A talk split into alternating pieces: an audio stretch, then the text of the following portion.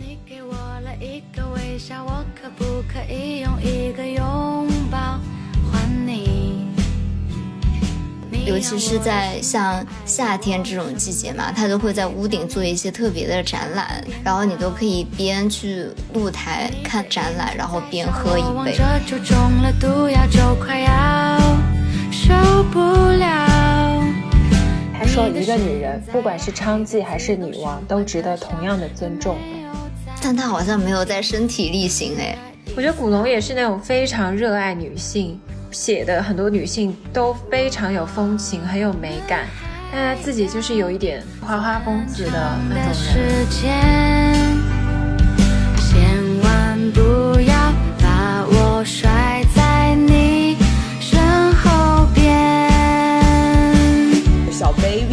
个礼物，也是一个画框，然后里面就写了一行字，叫什么 The anticipating artwork。整个世界涂着金色的秋天，飘雪的冬天。大家好，我是央子，我是小溪，我是桃酱。Surprise again，桃酱又来了。不用 surprise 了，逐渐常驻。是的，大俗小雅呢是三位生活在世界各地的打工人，每周一起跨时差谈天说地。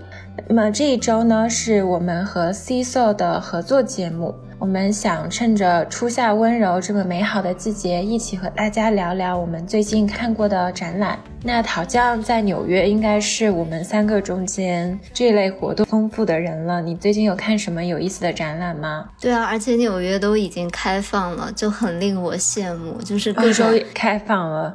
啊，对，这你们都开放了，fine。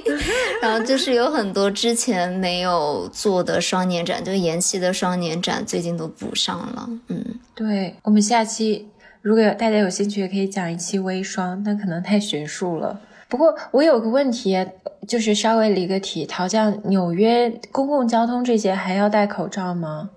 好像是从上个星期开始，或者是上上个星期开始，就是已经不强制了。我已经好久没有坐地铁了，但是呃，我感觉走在街上的话，其实大家好像都不太戴口罩。街上是大家都不戴了，这边好像从下周也要取消。就我不是去了一趟威尼斯嘛，嗯，我坐那大巴上的时候，就有两个女孩没有戴口罩，然后边上就有一个意大利女生。就很生气，她跟她先生坐在一起嘛，他们俩都带了 FFP2，因为威尼斯好像是要求要戴 FFP2 的公共交通上面，然后他就说你们要戴口罩，然后那个那俩女孩就说什么请说英语，他们听不懂意大利语什么的，一听就是美国人，就那个口音，然后那个 意大利女生就特别生气，她说那当然了，肯定是美国人才会这样子，然后她还去跟司机说要司机赶他们两个下去，那个司机不想管事儿。哎，对美国人的刻板印象加一，我感觉本来意大利人就非常讨厌美国人，不是在不是在引战，对，他就一路在骂骂咧咧那两个女孩。好吧，我们言归正传，我们说到展览，那好像你有看什么展览呢？应该算半个月前吧，我去看了纽约惠特尼美术馆的双年展，你觉得感受怎么样？感受很模糊。我我当时去，我有点去晚了，他大概是十点闭馆，然后我九点半到的，然后我就进去匆匆看了一眼。什么？十点闭馆？晚上吗？对，九点半到的。什么人会晚上九点半去看展览啊？就是惠特尼，他是每周五晚上是 pay at your Wish，所以我就是想凑一个便宜的票去，但是我又就是没有定到很好的时间。所以就我就大概定了个九点半，我以为就是我应该可以半个小时，我觉得能够给他看完。结果没想到，就是我到的时候，就是大概已经九点三十五什么左右了。然后他大概是从四十五，就是提前十五分钟就开始清人了。所以我大概进去就真的是没有几分钟，我感觉就是工作人员已经通知我说，OK，就是我们差不多要关门了，你可能就是要走了。对，所以就非常匆忙。但是我真的很震惊哎，因为惠特尼的双年展是很大规模的展，你怎么想的要在十五分钟看完呢？我知道它是很大的展，但是我看朋友发的照片，我没有就没有那么吸引我，说实话。所以我就想说，OK，我大概看一看，应该差不多。然后我自己进去的话，呃，是有一些些遗憾了，因为就是我朋友发的那些照片，有一些我确实是没有看到啊。然后我 没有打上这个卡。对，或者你博物馆那么大，你十五分钟走都走不完了。对对，然后我基本上就只好像只看了，我印象中只看了两层，然后我就又回到了一层，就这样。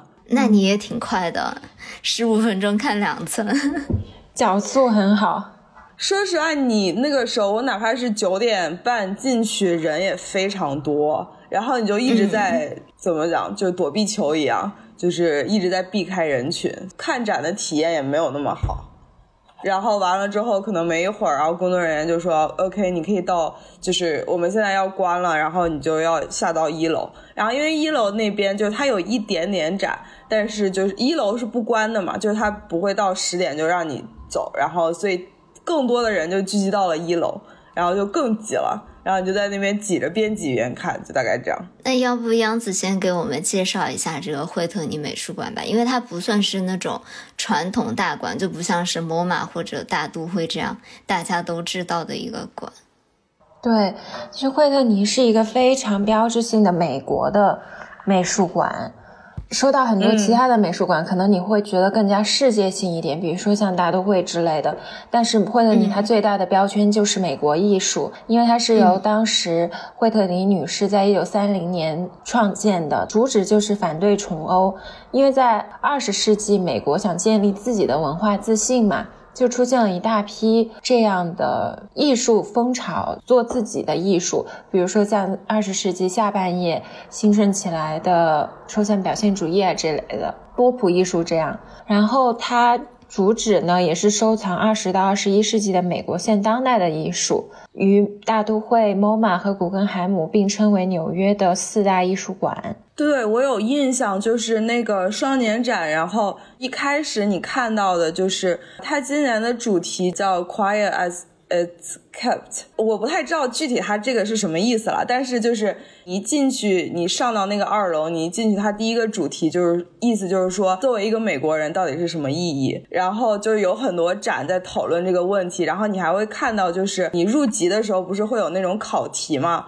然后他就会把那个书给你展示出来，背一波题。对，而且他还会有那种就是。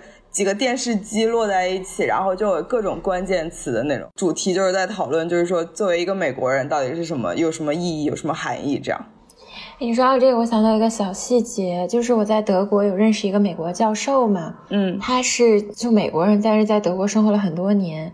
我记得有一次去他办公室，我一进去我就觉得还挺有意思的，还有一张很大的海报，那个海报上是一盘那种彩色的水果，那种 print 那样的画嘛。很美式的那种艺术，然后上底下写的是惠特尼美术馆，呃，可能这也是他寄托自己就是对家乡 想念的一种方式，因为他自己是纽约人。嗯，对，其实我的整体印象就是会觉得，比如说像 MoMA，它虽然是现代艺术馆，但它。可能更加是现代，然后惠特尼的感觉更加是美国本地的当代艺术。就他的这个双年展嘛，就会推很多那种新兴前卫的当代艺术家，就有很多新锐的艺术家想要去参加这个双年展。然后每两年的一次这个展览呢，其实就是大家进去感受一下这种当代的风向标，然后你都会知道，哎，最近几年各大画廊啊或者呃美术馆会要推的什么样的人，对。对他迄今为止已经有三千六百多名有影响力和创新能力的新锐艺术家参加了。嗯，对，就像小溪说的，像 MoMA 这一类的，大家呃可能相对了解一些，MoMA 的镇馆之宝是梵高的星空嘛，其实挺能代表这个美术馆整体的一个导向的。像惠特尼，他就是更多的是像 Andy Warhol 啊这一类的很美式的艺术家。那像这一届双年展，因为陶江是我们唯一一个去了会对你去看的嘛，虽然是要 十五分钟，嗯，对。那这个看展可以跟我们大概介绍一下吗？从我短暂的了解当中呢，就是 今年它的那个主题呢，就是像我刚才说的 “Quiet as a Cat”，中文翻译保持安静。然后呢，它这个展呢，主要呃致力于呢，就是探索边界的定义，什么样构成了美国的身份，然后从经济、政治、文化、文学。种族、宗教多角度的来进行这个探索，就是你这个美国身份的这样的一个探索。这感觉是一个大趋势吧？就是后疫情时代，可能整个是更加分裂一些的。我就想问问，像陶匠，因为你不是这个领域的嘛，你没有从事艺术相关的工作，那你去看这样的展览，你一般会做一些什么样的前期准备呢？就这刚好也是一个我想问的问题，我就是特别想知道，像就像我的话，如果我看展的话，我其实最多也就是，比如说先在小红书上刷一下，就是就是朋友圈或者小红书这种呃社交媒体上，就是刷一下大家去看展的一个经历，或者就是大家会拍哪些照片，大概是这样。然后呢，我可能最多可能 YouTube 上查一下，比如说别人看展的 Vlog，或者呃像呃惠特尼的这个的话，我是找到了，就是他们有当时采访这个策对策展人的一个采访。你真很用功了哎！我也觉得你非常用功了。不是，那不是已经十五分钟，感觉要把这个转回来吗？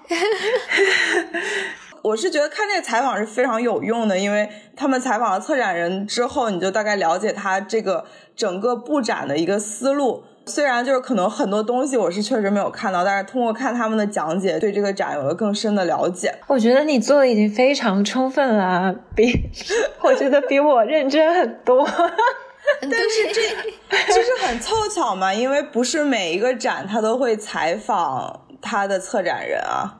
只是这次刚好被我搜到了，嗯，其实大部分还是会的啦，嗯，对，所有展现在的宣传都真的做得很好。我其实还蛮好奇你是从哪里接收到这个少年展的资讯，因为它不是。在中文媒体会一直宣发的那种，可能大概率都是小红书打卡什么的，所以我真的觉得小红书啊，或者像 Vlog 是一个非常非常好的展览宣传的渠道，不然可能很多非艺术相关领域的大家都没有接收到这些展览的资讯。嗯，也有就是城市的氛围吧，因为在纽约有很多博物馆，也有很多学艺术的。人，所以他们就会形成一个群体。那一旦有比较 popular 有名的展，大家就都会去。哦，对，朋友圈的话也会有很多嘛，你就会看到。对，其实我想一想，要是我还在纽约的话，我也会约你们去看这些展啊。所以就是，如果一个城市的这些艺术文化氛围很浓的话，你自然就会接受到很多这样的信息，就真的很好。对。对，而且我觉得现在其实也不光是城市吧，看展也成为一种风潮。其实，在国内有很多网红展，大家会愿意去打卡啊，然后可以拍美美的照片之类的。不光是艺术领域的人嘛，嗯，其实思考一下，休闲活动其实只有那么多嘛，除了就是看展啊，还有就是咖啡店、探店，对不对？我们今天等一下会说的，嗯。喝去酒吧喝酒啊之类的，也没有什么特别多的活动。然后电影院看看电影，所以看展其实算一个大头。天气又好的话，光线也好，也很适合拍照，和朋友聚一聚这样子。对，就是很融入生活的一个周末，大家会去做的事情。对。还有一点，我就突然想到，看展的话，比如说像惠特尼博物馆的话，它那个楼下的咖啡厅，我真的非常喜欢。嗯，它那个咖啡厅就是在它馆，就你一进去就在它它的右侧，它类似于啊，就是完全怎么讲，透明装潢的一个非常现代的一个空间，对，一个空间。嗯，我觉得就是如果你看完展，在下面喝一杯咖啡也是，特别是在惠特尼，它的那个地理位置又特别好，然后你坐在那里就是晒晒太阳，喝杯咖啡，非常惬意。嗯，其实我对惠特尼印象特别深刻，还有一个是他在，嗯，二楼还是三楼有一个阳台一样的区域，因为它位置是在高县公园附近嘛，所以你从那个阳台就可以看到整个，嗯，那边算是纽约最有文化艺术氛围的一个。片区吧，你可以看到整个那个片区，然后配合着纽约的夕阳，就真的非常的美。对，它楼下的咖啡店嘛，因为全都是那种透明玻璃，白白透透的那种感觉，然后它对面的那些又是一些比较有工业感的那种画廊的一些小的店铺，你就感觉很有那种在现代里面，然后又融合着艺术气息的一种感觉，就坐在里面喝咖啡就很舒服。是他现在也会把那个，也有一些椅子是放在外面的，所以你可以坐在外面晒太阳，对，非常。尤其是最近夏天天气这么好，哎，是的。对啊，我前两天去威尼斯也是，就那种大博物馆，它有的时候你就是可以在它的露台看着运河，嗯，威尼斯的船在上面，然后喝咖啡。唯一缺点就是我没有，我忘记戴墨镜了，所以我觉得我。待一周，感觉我视力下降了很多。你不要去看太阳啊！但是你来一趟人间，一定要看一看太阳。这是我很对的，非要非要直视一下。对，对。但其实我觉得现在好的博物馆和好的咖啡厅真的是一个标配，就因为他们的目标人群都非常的一致嘛。然后，如果这个博物馆有很好喝的。咖啡也真的很能吸引我，周末过去逛一圈，就感觉你的周末的一天就非常的完整。就早上能去喝喝咖啡，然后逛逛展，这种感觉就非常的好。嗯，比如说纽约，其实各大博物馆吧，楼下的咖啡店都还蛮好的。就比如说大都会，我印象很深刻，它有一个屋顶的一个。嗯，它既是咖啡厅又是酒吧，就尤其是在像夏天这种季节嘛，它都会在屋顶做一些特别的展览、雕塑啊什么的，然后你都可以边去露台看那个展览，然后边喝一杯，就非常的开心。说到大都会，我想到惠特尼跟大都会其实有一段孽缘哎，你来真的吗？建馆的时候嘛，惠特尼女士她是想把自己的藏品捐给大都会的，那时候他想。送给大都会五百件作品，但大都会拒绝了。在一九二九 年的时候，为什么觉得太美国看不上？其实这种事情还挺常见的。之前就是黄宾虹先生，他临死之前也是想捐赠他的很多作品给浙江美术馆，人家不要。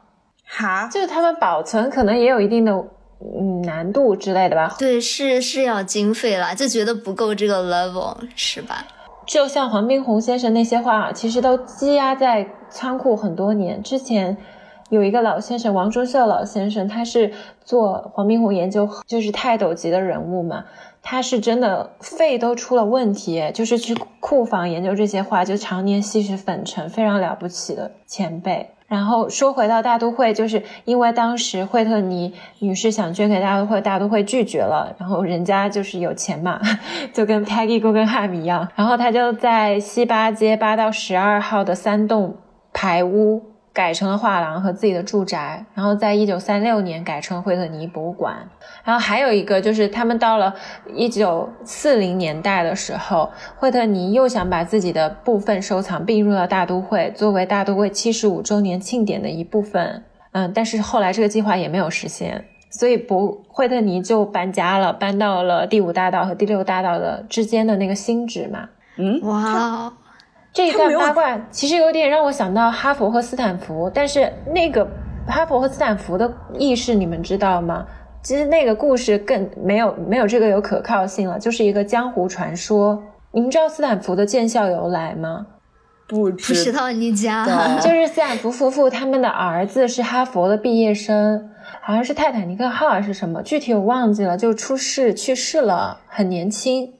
然后斯坦福夫妇就为了纪念他们的孩子，想在哈佛捐一栋楼，然后被哈佛拒绝了。然后斯坦福夫妇就自己建了个大学，就是斯坦福大学。我觉得这个可能不太可考。对啊，大对啊，大学怎么会拒绝捐赠？对对对，这个不太可考。对，因为我觉得，可是博物馆拒绝藏品是说得通的，因为需要经费。哦，这个博物馆拒绝藏品不是传闻，是一个确实的历史。对对对，我意思就是说，但是没有大学是要拒绝钱的。就很少了。对，我觉得不太可能。我当时听这个故事，我还去做了点小调研，他们就说这个故事有一些矛盾点，因为说斯坦福夫妇的儿子去世的时候才十五岁，应该没有办法上哈佛。还没读大学呢。对 对对呀。但是不知道为什么这个故事还挺流传挺广的，就有连美国人都听过这个故事。哎，我当时在读大学的时候有问过他们这个所谓的江湖传说。可能是斯坦福想要碰瓷，蹭人家流量。你小心一点发言，好吧，陶家。危险发言，危险发言，我错了。好的，我们回来吧。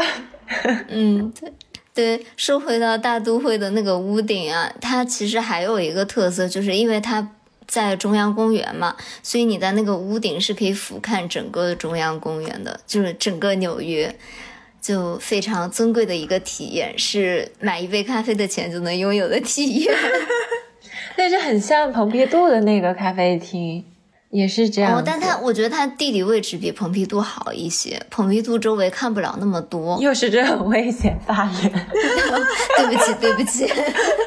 其实泰特也是啦，Tate Modern 也是可以俯瞰整个河边，是吧？对，很漂亮的。嗯嗯。但我个人也认为，不要骂我，我也认为大都会的那个是最好的，对吧？那那那一个视觉效果真的是，因为就是绿绿的一片，然后一览无余，然后就可以看到纽约的各种高楼，就非常赞。然后还有一个比较有名的咖啡厅，就是 MoMA 的咖啡厅嘛。啊，是我的最爱。我之前大学去有一个冬天去玩嘛，我记得我在那个咖啡厅，好像也是跟小西一块儿哎拍照，那个一直是我的桌面有段时间。嗯，对，就是 MoMA 的咖啡厅可以看到一个雕塑花园，就是有一朵巨型的玫瑰花，特别美。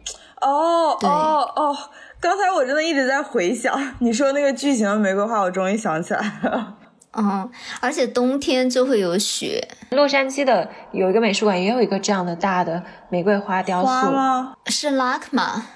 哦，那拉克玛。对，洛杉矶的拉克玛也有这个雕塑。那其实像我们这次合作的品牌 C s o 它和浦东美术馆也有这样的结合。就浦东美术馆嘛，它内部唯一的一家咖啡店就是 C s o 而且会根据美术馆的。展览啊，定位不定期的推出特定的产品，比如说，嗯，美术馆的限定挂耳等等。C s o 先给大家介绍一下，它其实是一个二零一二年成立于上海的最早的精品咖啡连锁品牌，它就是致力于去推广一个精品咖啡的概念吧，就是结合我们这一代中国的年轻人嘛，对精品咖啡需求还是挺强的。像我们三个都是那种咖啡成瘾星球人，对吧？是的，然后 C 所就会根据每个城市啊、季节啊、不同的场合，比如美术馆这样，也是我们年轻人特别爱，不光是年轻人了，这样不好，就是所有年龄阶段的人呢都可以打卡的地方，所以。当时 C 座就和浦东美术馆有联合推出限定特调浦江畔美术馆限定挂耳礼盒等等。对我之前有刷小红书刷到 C 座的糖葫芦系列，我就特别想试试，因为我从来没有想到咖啡可以跟呃糖葫芦结合。我自己是真的非常喜欢吃糖葫芦，我也很喜欢喝咖啡啊。嗯嗯，对，肯定是北方人的一个情节。你没有吗，小溪？我也很爱吃糖葫芦，我得罪不起，打不过就加入。对，其实我们在美国喝咖啡嘛，大多数都是那种为了一给一天的打工生活来提个神，比如说就会喝美式啊这样的咖啡。然后其实咖啡在澳洲就会变成澳白，虽然我在美国也很爱喝澳白啊，但是其实澳白好苦啊！啊，真的吗？我就觉得它才够劲，很浓烈。对，就是一天的提神，一下给你提 提上来。对，然后其实我回国以后很大的感受就是国内把咖啡的特调这一块做得特别好，就好像是就是和饮品像奶茶这样的这种休闲饮品的结合，让咖啡能够更容易的融入到我们中国的文化里面，然后也被中国的年轻消费者接受嘛。所以其实我回国就是每天的快乐就是喝不一样的特调。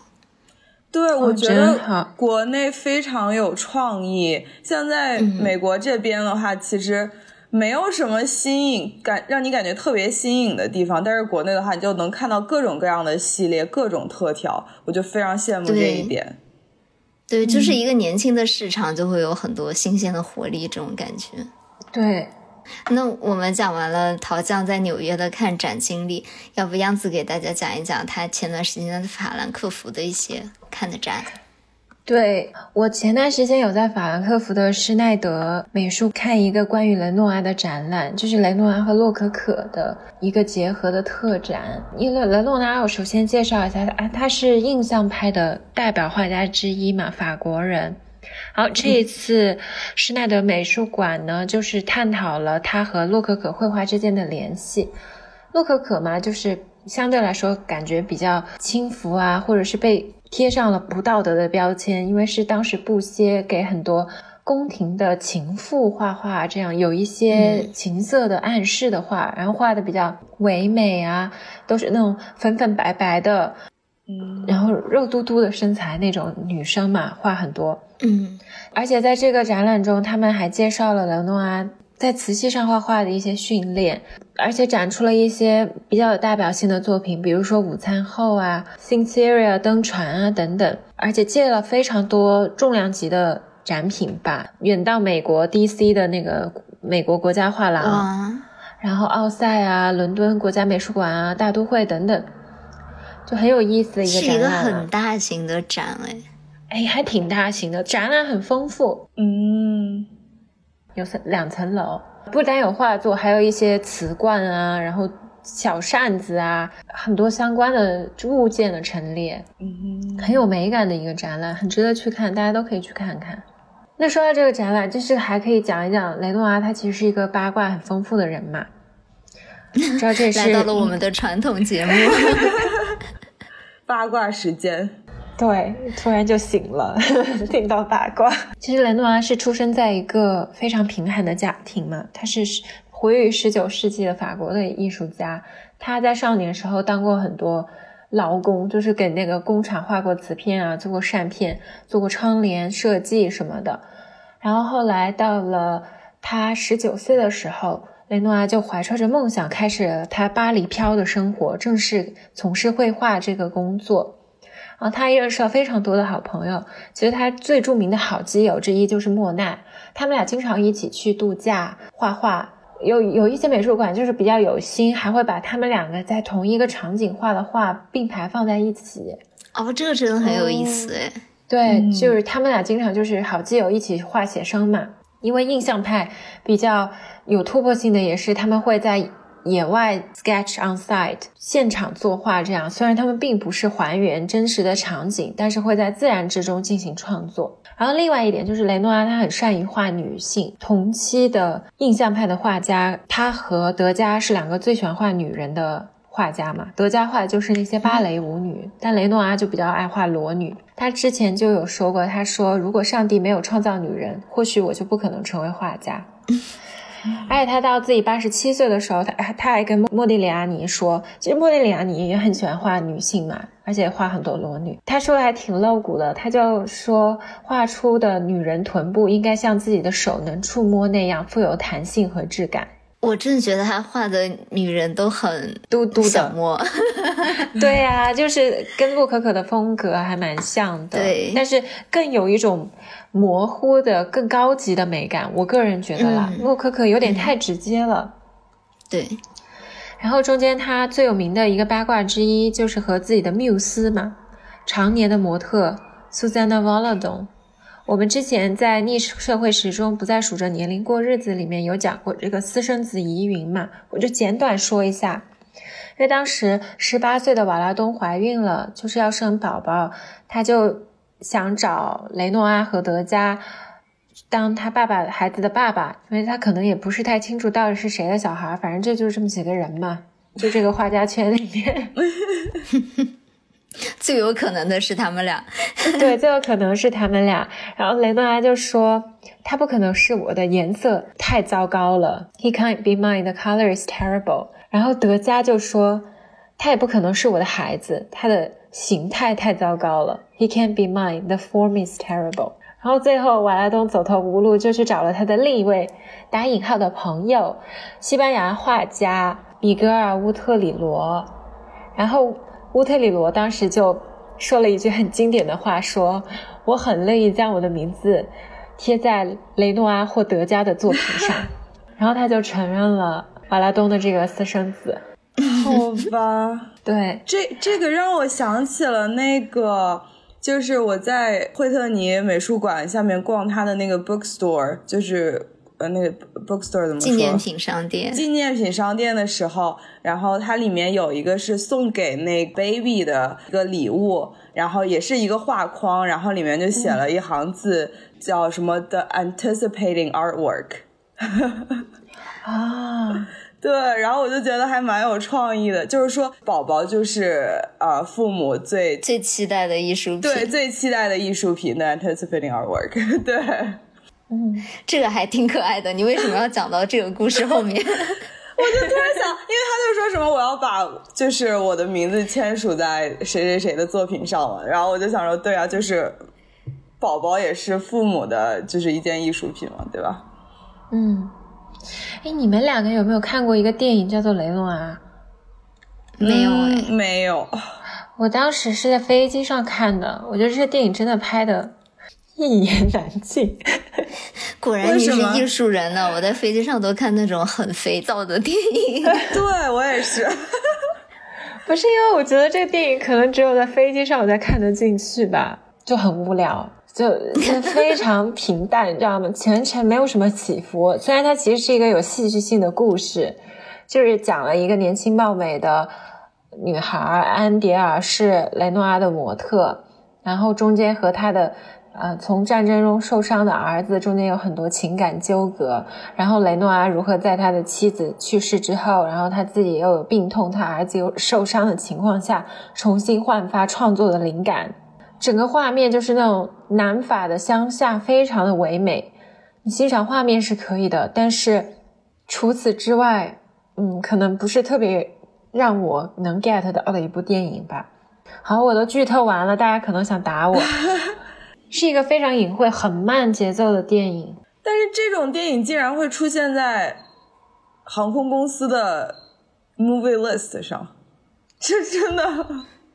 航空公司很多这种电影的，真的吗？对啊，有很多那种小众文艺片啊。那它不是有分地区嘛？美国、欧洲、中国、日韩这样子。你选的欧洲那个选项里面有很多这种小众文艺片啊。我的问题是没有点过欧洲，我也没有。对我一般都看一些那种就是。比如说，我觉得去电影院看会很费钱的那种爆米花片，然后我就会在坐飞机的时候给他看了。我会看很多那种迪士尼的电影，但是这种文艺片还蛮适合长途飞机看的啊，我就觉得很放松。为什么没有人在听不太有共鸣？OK，然后回到雷诺啊，他还有几个经典名言嘛？他说：“世界上已经有了太多的丑恶、死亡、疾病、战争，我为什么还要去描绘更多的丑恶呢？我要创造美。”然后他还有一句我很认同的话，他说：“一个女人，不管是娼妓还是女王，都值得同样的尊重。”但他好像没有在身体力行哎。他其实这个有点让我想到古龙哎，我觉得古龙也是那种非常热爱女性，就他写的很多女性。都非常有风情，很有美感，但他自己就是有一点 womanizer 那种，就有点花花公子的那种人。嗯，我觉得只要没有物化女性，应该就。嗯，就还是有一点吧，可能。OK，当我没说。就这种艺术家嘛，所谓寻找缪斯一辈子。包括文艺复兴三杰，我也是觉得，一个只有真正热爱女人的人，你才能从他的画中感受到女性的那种美啊。可是文艺复兴三杰真的热爱女人吗？所以我觉得只有拉斐尔画的女人是充满了女性的光辉美的啊，就是达芬奇和米开朗基罗画的女人都像男人，不是不美，但是没有女性美，嗯，很阳刚因为他们找不到那个因为他们都是同性，喜欢男性嘛，可以这么大张旗鼓的说了吗？人家都走了 这么多年了，也不可能来告我了，是吧？我这个小小的一个播客，中文播客，大胆一点。就当时看这美术馆嘛，我唯一觉得就是很拉垮的，就是所有东西我都觉得非常完美那一天。嗯，唯一拉垮就是那个博物馆的咖啡厅的咖啡真的好难喝，真的一个博物馆有好的咖啡厅是多么的重要。真的那个咖啡就像白开水，就拉垮了它整个博物馆的格调。完了，我不应该这么说，万一我要在这个博物馆找工作怎么办？你一个小小的中文博客，大胆一点，没关系，对 对，说不定跟我们的金主 C So 说一声去。建一个 对和施耐德联合的精品咖啡屋，要不要入住？要不要入住？入住德国，走向海外版图，好吗？对，然后我觉得咖啡还蛮重要的。就是那一天我去看展，我觉得我一天可能喝了五六杯咖啡吧。这么多？早上的时候，就是那个车站有个 Dunkin' Donut。哎，听这个名字就很下头，朋友。哎，Dunkin' Donut，你是不知道它在美国有多么多么火。虽然我知道，我就是为了怀旧，我就是想到当年在美国的时光。我和小西去东岸玩的时候，因为 Dunkin' Donut 在西岸没什么店的，在东岸就是走几步路就有。对，在东岸真的覆盖率真的很恐怖，非常高。然后我就想到和小西的东岸之旅，我就有点想他，于是我就去买了一杯。还是我的 错，一时语塞，我就让你想到 Dunkin' Donut。对，为什么？为什么你来找小西，他只带你喝 Dunkin' Donut？不是，是之前我们在那里赶车，对我们一起去东岸玩的时候，就大一。嗯，不会，我现在找他，他应该会带我去大都会上面喝。对，像车站这种地方的话，一般是只会有 Dunkin' Donut 这种，星巴克都很少。但是其实很多人真的是喜欢那个味道的，就比如说我的同事，他真的不是没有钱的一个人，他就坐在我的旁边，他是一个经理，然后他每天早上就会端一杯 Dunkin' Donut 咖啡进来。然后，真的我就想说，我们楼下其实有非常好的咖啡店，对啊，对啊，就是立刻楼下，就那个办公楼的楼下就有一家很好的，但是他就非要喝那个。对，而且你知道吗？我这个人也是脑子有包，就我喜欢在海德堡那个烛火 Dunkin' Donut 买咖啡，那个服务员真是我见过脾气最差的人，就是 我以为是因为他长得很帅。不是你想去买？就有一次，我记得圣诞节之前，我要去荷兰找我朋友嘛。对，我跟他说圣诞快乐，他理都不理我。自作多情了。我自己是真的觉得，Dunkin' Donuts 对标的一个品牌，也是卖 donut 甜甜圈的那个品牌，就绿色 logo 的那个，就那个 Krispy Kreme，不知道。绿色的卖甜甜圈，对东岸才有吧？啊，我没有这个，加州也有，中部也应该也有。对，但是它没有像就是。呃，Dunkin' Donuts 这种覆盖那么广，然后它是它的那个冰咖啡是真的非常好喝，真的超级好喝。真的吗？对，但是 Dunkin' Donuts 是真的每款都不好喝，就是水，跟咖啡没有什么关系。对，真的就是水，白开水。但是如果你们有机会，一定要尝尝那个 Krispy Kreme 的那个。Ice coffee，他说：“你现在跟两个都不在美国的人 说这种话，你道德吗？” 但是其实当天我还是有拯救一下我的味蕾啦，因为我有在法兰喝另外两家非常好喝的咖啡店，我也推荐给大家。如果有在德国的听友，就有一家叫 The Holy Cross。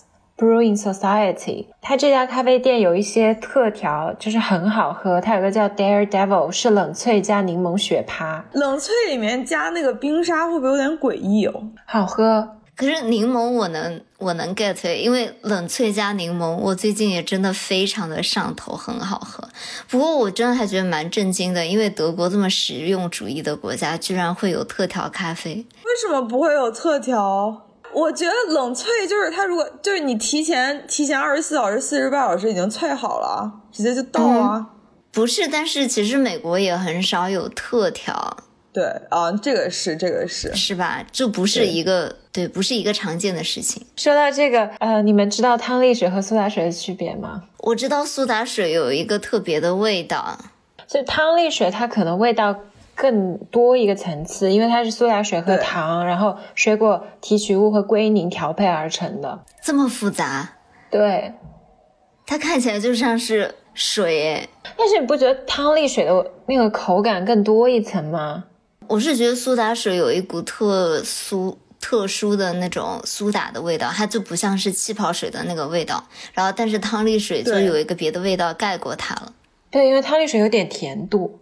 嗯嗯，那冷萃加汤力水真的很好喝。还有就是它的 Affogato 特别好喝。哦，我真的我真的很喜欢这种。咖啡就是 espresso 配冰淇淋，我真的我也觉得很上头。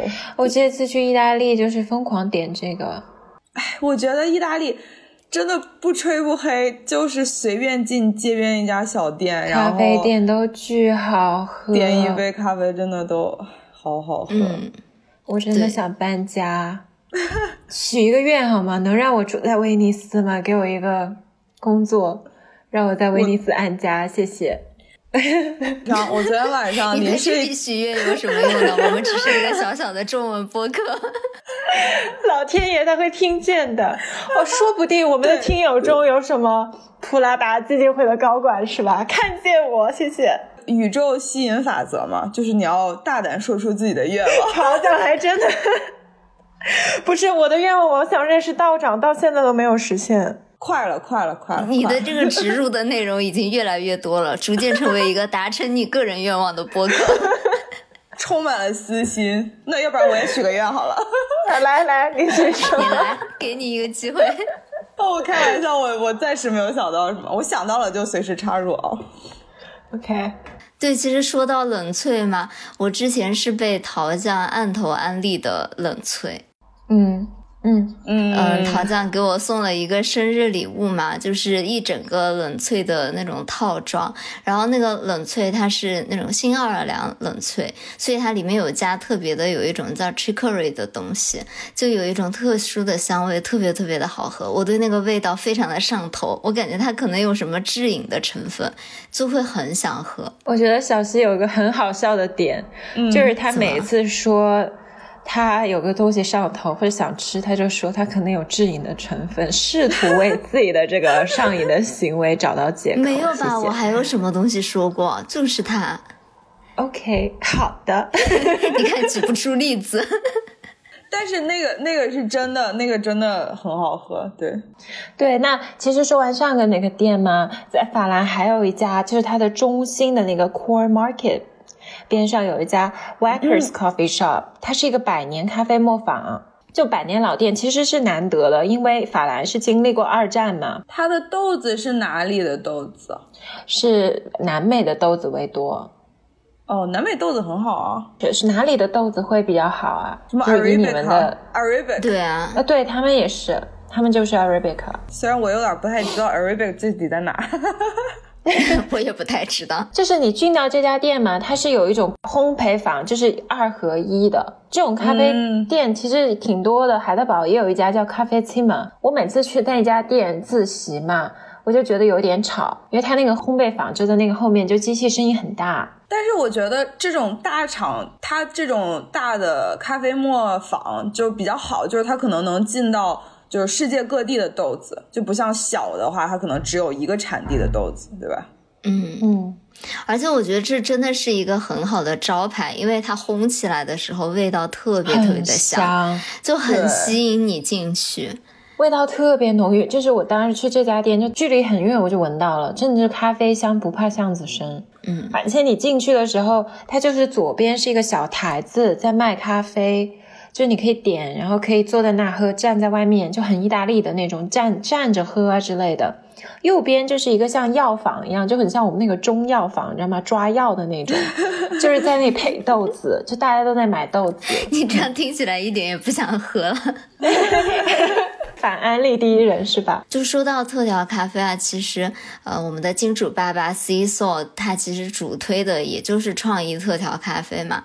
我真的很想安利给陶酱，就 C So 的一款叫青云桃桃美式，就很好喝。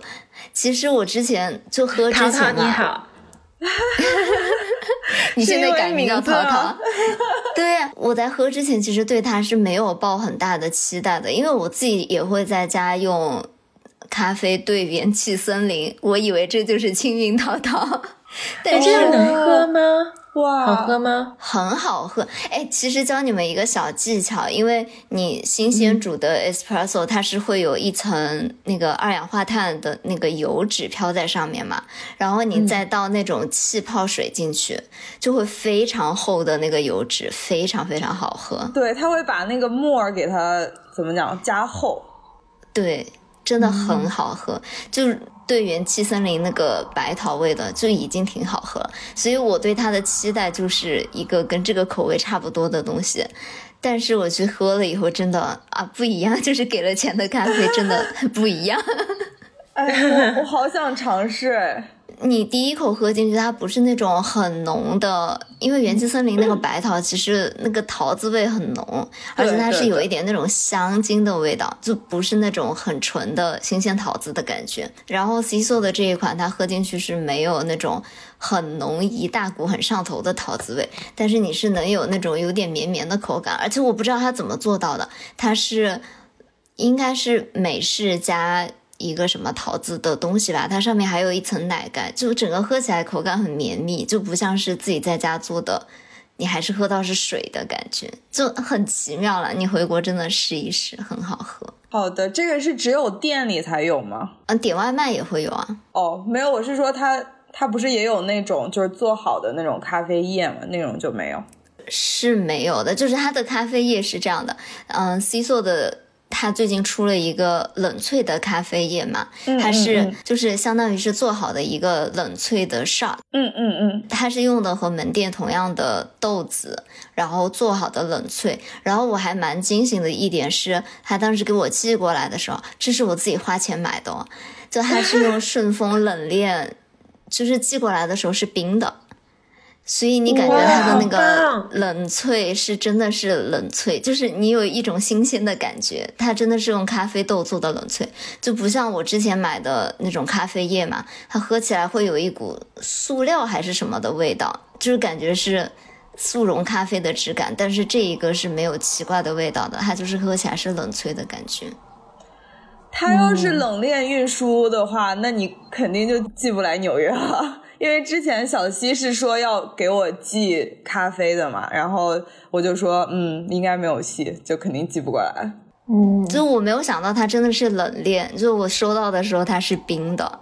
就真的味道还跟店里蛮相近的，而且其实用它的这个冷萃液嘛，在家我也试过好多种不同的做法。就比如说我第一次拿到的时候，就有在我们群里安利说用它做生椰拿铁真的很好喝。其实你现在是可以在网上买到那个厚椰乳的嘛。就是跟深夜拿铁同款的厚椰乳，然后你用这个冷萃的液兑进去，就非常的好喝。因为最近夏天了嘛，我就还是会尝试一些不一样的特调。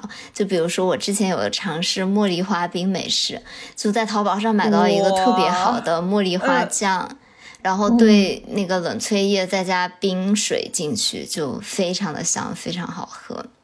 我在小红书上也经常就是会刷别人就是做饮品的视频，哦，我就觉得我也是，我很爱看这种，对我也很爱看。对，但之前我在纽约的时候，你知道，就只能看看什么原材料你都没有。就之前生椰拿铁很火的时候，我在美国尝试了很多种不同的椰奶，做出来都就不是同一个感觉。直到我回国用了厚椰乳和 C 座这个冷萃液做的生椰拿铁，真的就是嗯，好想拥有，唉。对，而且它还有一个特点嘛，就是它其实是。不需要溶解的，因为它本来就是相当于你自己做的一个冷萃液一样的东西，它就是液体，所以就是不管你用冷热水啊，或者牛奶呀、果汁、气泡水，它都能够即刻溶解，就是一个你在家，比如说最近很多疫情啊、封锁、居家办公嘛，自己想要做一杯特调的咖啡就很方便。其实刚刚小溪说到，就是这种。寄来的时候还是冷的。我想到古人其实吃鱼也是这种啊，就当时古人很讲究嘛，送人吃鱼就说什么样的鱼是最鲜美，要怎么吃，就是要驾着船在捕的时候捕好了，马上就拿到，就在船上现场烹制，它就最鲜美的。就亚洲人对吃的这种讲究，真的是到了登峰造极的程度，就细节的这种。每一个关节点都把控的很好，就像这种咖啡，你在国外你其实很难找到如此精细的，然后口感和花样这么丰富的特调的。对，嗯，那像小溪刚刚提到的这个。拿铁嘛，其实 C S O 也有给我们提供一个优惠信息啊，原价是九十九元的长颈鹿冷萃咖啡液，在六月一号到六月三十号之间呢，有限时优惠，是六十九元一盒，一百三十八元两盒加赠冷萃杯，就欢迎大家前往天猫的 C S O 旗舰店，给客服报出暗号大俗小雅，领取专属优惠券。我感觉我自己都想冲两盒。对，可以邮寄美国吗？这一点真的是在国外没难以享受这样精致的生活方式，特别在德国。那我们说完了我在法兰看展嘛，就只剩小西了。那小西，你最近有在国内看什么有意思的展览吗？哎，其实我最近印象比较深刻的一个展是那种有点闲逛不经意遇到的一个挺好的展览。我当时有跟样子实时直播，就还挺巧，就有就是五一左右嘛，然后。我跟我爸爸妈妈就说出去随便逛一逛，然后就在麓山美术馆吧。其实麓山是成都的一个那种居住小区，然后但是它里面有比较丰富的各种配套啊，就它里面有酒店啊，有美术馆啊，有那种餐厅啊什么的，然后你就可以进去。我们就是随随便开开，然后就过去就逛到了这个河河工的个展。我觉得是一个很好的体验，就真的，如果住在麓山那边的人哦，他们就是在小区里面遛弯就能看到一个挺不错的展览，就有一种艺术走进生活的感觉吧。嗯嗯。然后其实这个展览我是很早之前就被小红书一直推送了。我觉得小红书很优秀的一个点是，它会根据你的定位 向你推送相关的内容嘛，所以我现在回成都了以后，就会一直被推送成都的各种。很好的展，但其实我被推送的时候没有抱很大的期待，因为就是看到大家在里面去拍一些打卡的照片，大家也就是爆出一个那个展览信息，说啊有一个成都的河工展，然后在麓山美术馆，没有什么特别多的介绍，然后我对这位艺术家也没有一个很深的介绍吧，但是其实我去看展就发现是一个非常用心的展。它整个有三层还是十四层，是一个很大规模的个人展展了。我觉得，收集了他从年轻一直到现在六十几岁的。很多的作品嘛，整个的逻辑也还挺清楚的。就你进门，他都会给你讲说，啊，这个人的大致的介绍，然后他做的东西是怎么样的，然后他其实的作品也都还挺成体系的，就是一套一套的。你就算不看那个展览的文字，逛下来，你也能大概知道他想要表达的东西是什么，就真的能学到很多很好的想法。嗯，我也觉得，当时还受到挺多启发的。小西给我发的时候。对，因为就其实他和我们的背景是有一些些相似性的，虽然他已经比较呃比较年纪比较有成就，对对，虽然他已经比较有成就，然后已现在已经是就是比较有资历的教授了，这样嘛，但是有很多相近的想法是可以向他学习的，嗯嗯嗯，然后还有一些其实是。我在上海解封以后，非常想要去看的一个展览清单，也 很希望上海能早点解封，然后我们就可以去看展。其实我刚刚回国的时候嘛，我就已经列了很多想要去看的展览了。因为其实上海的展览非常非常的密集，而且之前我没有跟比如说像西安美术馆合作啊，但是因为我们一直在国外嘛，就也没有能够去看到他们很多很好的展览。对，哎，结果因为现在疫情吧，就单指了。第一个呢，就是余德耀美术馆的奈良美智展，其实那个展从三月份就开始了，然后奈良美智也是我们。我杨子和阿土都非常喜欢的一个艺术家。其实他的那篇稿子我们已经写好了一年多了吧，但是一直没有机会录。我就一直想说要等到他有展览的时候录，然后。一直就等到了现在，然后其实这个展是奈良美智在大陆的首个比较大规模的这种个展，然后它应该也是一个巡回展吧，因为我之前看到他在 LACMA，就是洛杉矶的现代美术馆，也有一个非常完整的展，其实内容也差不太多。然后我当时看到朋友们都去打卡看了，就很心动。然后这个展览应该之前的展览信息是九月四日截止。